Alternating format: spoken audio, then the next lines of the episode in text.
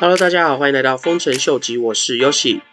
在过去十年，整个加密货币市场跟区块链科技不断的发展跟创新之下。整个区块链的产业已经日趋的成熟。那在现在区块链的科技越来越成熟的情况之下，许多大公司跟科技产业，他们就在区块链的市场上面找寻是否有适合的一套以区块链技术作为基准的技术或是基准建设。那为什么这些公司行号来去解决一些目前他们在公司营运上所面临到的一些问题？因为区块链本身它是一个去中心化的一个系统。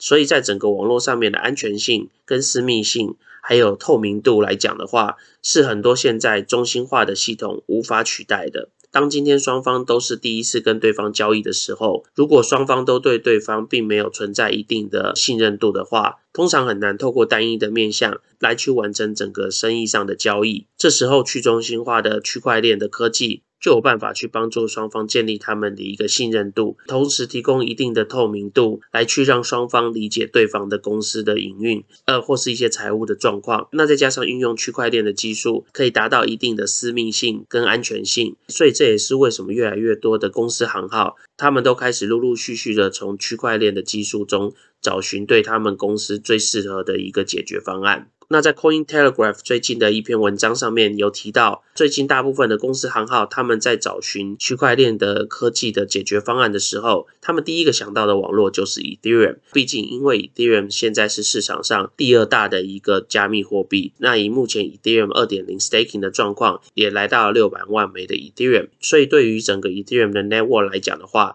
是非常的稳定，而且非常的安全的。那为了去推广 Ethereum 在公司行号上面的运用，Ethereum 他们就成立了一个叫 Enterprise Ethereum Alliance 的一个机构。这个机构就是帮助 Ethereum 的 network，他们去推广在 Ethereum 网络上面的一些 project，然后去让一些公司行号他们在公司运行上面所面临的一些问题需要解决的时候，所能提出的一些解决方案。那这就在近期 Enterprise Ethereum Alliance EEA 他们开启了一个新的 project，这个 project 就叫 OSS Open。那这个 OSS Open 呢，他们就是要去设定一个公开的、开放的一个网络，让大家可以在上面共同可以一起决定网络上面的。一些规范跟他们的一些标准，那为什么设定这些规范标准这么的重要呢？因为毕竟每一个公司他们使用的系统跟他们的网络，或是他们私底下运用的一些区块链的技术。可能都是不尽相同，所以当大家要整合在一起的时候，必须要透过一个共同的一个规范跟一些设定，才有办法让各种不同的系统跟网络或者是平台在同样一个标准跟水平上面来运作。所以这也是目前 EEA 他们跟很多大型的一些集团公司正在努力运行的一个方向。那在这个 OSS 的 project 里面，目前最重要的推行者基本上就是 Baseline Protocol。那这个 Baseline Protocol 它主要就是帮忙去整合所有公司行号他们所需要的一些科技，或是他们所需要的一些资源。那从他们目前合作的一些既有的技术提供者上面来去提供各个不同公司行号他们所需要的一些技术。所以其实换句话说，如果今天是跟 Baseline Protocol 他们有合作的一些 Crypto Project 的话，他们之后被这些大公司或是机构他们所运用的几率，相对于就是大很多。那如果我们从 Oasis Open 这个 project 的网站上面可以发现到，目前参与这个 project 的机构都是一些非常著名、具有规模的一些公司。像大家从这个 Technical Committee Sponsor 这边看的话，著名的 accounting 公司 Central，还有 Cisco，然后还有富士通 Hitachi，然后华为、Oracle、SAP。那最重要的是，大家可以发现这边其实还有一个非常大的一个政府机构。U.S. Department of Defense 就是美国的国防中心，他们也是这个 project 的投资者。所以这个 Oasis Open Project，不论是私人企业或是政府机关，他们都对这个 project 是非常非常重视的。那我就像我们刚刚提到的，如果今天这些机构中心需要一些 crypto project 的公司来做一些资源的时候，他们通常就会从他们的系统内的一些既有的公司。来去支援，我们可以发现有三个 crypto project 的公司就在这上面。第一个就是我之前常跟大家提到的，就是 Chainlink 这个区块链 Oracle 的系统。第二个就是我之前有跟大家提到的一个，就是专注在于供应链的一个 Crypto Project。然后另外一个也是我之前也很常跟大家提到的，就是 Unibright，他们专做的是提供一些公司行号，他们如果需要使用区块链技术的时候，Unibright 就可以帮助这些公司行号来去架设他们所需要的一些基础建设。所以其实大家可以看到，从最基本面的几个基础建设，然后到时候的 Chainlink 提供的 Data Feed。然后再到供应链，他们所需要的实质的一个使用的一个方面的一个平台，在 Oasis Open 里面，他们都有办法提供到这样的一个服务。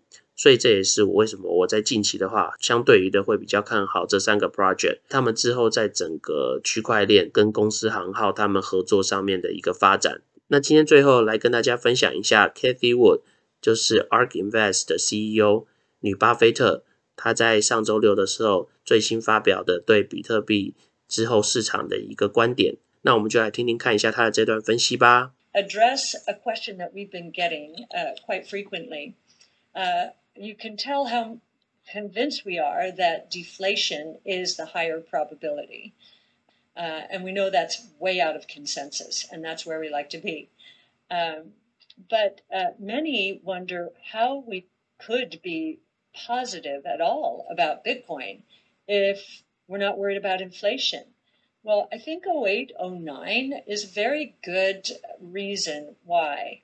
Why did 08, 09 almost melt the financial world down?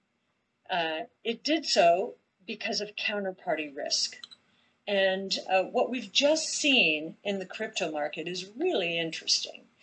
Uh, it's been cut in half, 2 trillion to 1 trillion, the ecosystem, the entire, in the last few months. Just cut in half. Can you imagine what would happen if our asset equity prices, bond prices were cut in half in the span of a few months with all the leverage out there? Um, I think we'd be in a counterparty risk uh, problem again, a, a big mess. Maybe not as big of a mess as we were in 08, 09, because there have been some changes. Uh, but I, I do not believe that our financial world withstand, would withstand a 50% drop as easily as the DeFi world has. Uh, DeFi, the, while a lot of people who were lev- leveraged 100 times uh, elsewhere in the world uh, were wiped out, I think now I'm going to get this number wrong. It was either 86,000 or 860,000 accounts wiped out. Uh, DeFi didn't skip a beat. Um, I don't think we could say that for uh, the traditional financial world. And I do think that's why we're the shift towards DeFi, helped now by central banks uh, moving into stable coins and legitimizing uh, digital digital currencies, even though that's very different from Bitcoin. Uh, I do think we're going to uh, accelerate further and faster into the DeFi world. Uh, and that too is is very exciting. And as you know, if Bit, Bitcoin's price on a trend basis, remember we're still a triple since last September. Uh, we may have been cut in half, but we were still a triple since last. And if the price continues to move up, what does that mean? That means increased purchasing power, which is what deflation is. Uh, so very consistent with our view of the world. 那所以希望大家在刚刚的 interview 里面可以理解，为何比特币在之后，即使在市场通缩的情况下，还有可能继续向上攀升的一个原因。那我们今天就先聊到这喽。 如果喜欢我 content 的朋友，麻烦帮我按赞、订阅、分享、开启你的小铃铛。